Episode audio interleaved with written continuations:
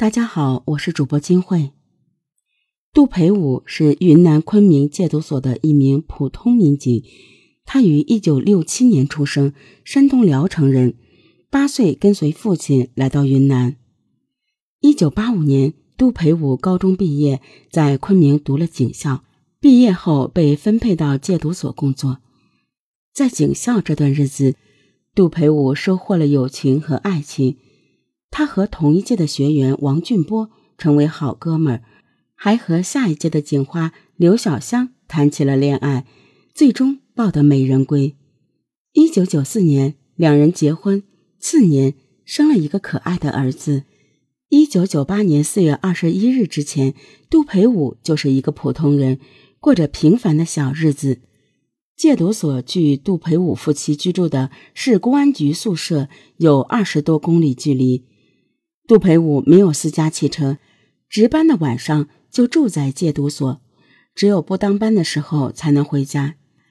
因为工作原因，家里大大小小的事情几乎都交给了在昆明市公安局通讯处工作的妻子刘小香。刘小香对此有些抱怨，认为丈夫对家庭照顾太少，平时基本见不到人。杜培武对这个娇妻很是宠爱。咬牙从并不高的收入中挤了点出来，雇了保姆，以减轻妻子的负担。刘小香是局里知名的警花，长得漂亮，人也聪明，很受领导器重。而杜培武整天和吸毒者打交道，他的话题总是围绕着戒毒所里谁为上厕所打架了，某个女吸毒者有艾滋病，谁又吸毒过量送命了这些事情展开。刘小香。根本不感兴趣，渐渐的，双方心里出现了隔阂，交流越来越少。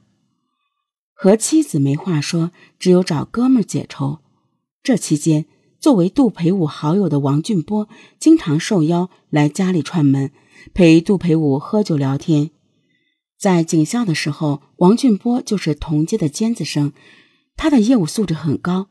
参加工作后，曾在警务技能比赛中拿到第二名的好成绩。当时三十三岁的王俊波已经是当地一个县公安局的副局长，可以说是年轻有为。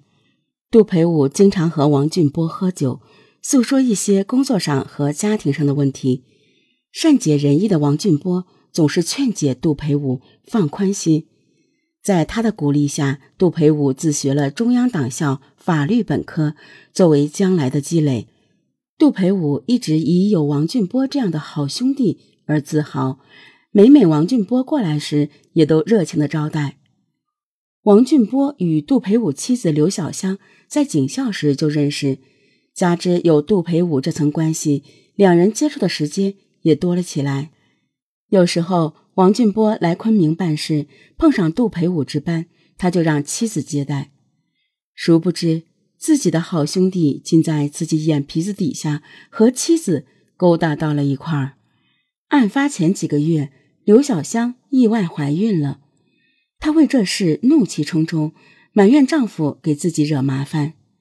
事实上，因最近工作太忙，加上要复习备考，杜培武回家很少。且仅有的一两次亲热，也是做了避孕措施的。但他那时压根没怀疑妻子，以为是出了意外状况。毕竟避孕措施不能保证百分之百安全。在刘小香的要求下，杜培武陪着去做了人工流产手术。回到家后，家人来探望，刘小香当着亲属的面，仍然在责骂杜培武。杜培武不敢回口，只是老老实实的听着。一九九八年四月二十日早上，杜培武照例在七点二十分登上前往戒毒所的班车。八点三十分，杜培武走进办公室。报考的中央党校法律本科马上就要考试，领导对他很照顾，让杜培武这几天不用工作，全力复习。于是。杜培武在办公室复习了一整天，下班后，杜培武去食堂吃饭，和同事高玉才聊了一会儿。十九点，他又回到办公室继续挑灯复习。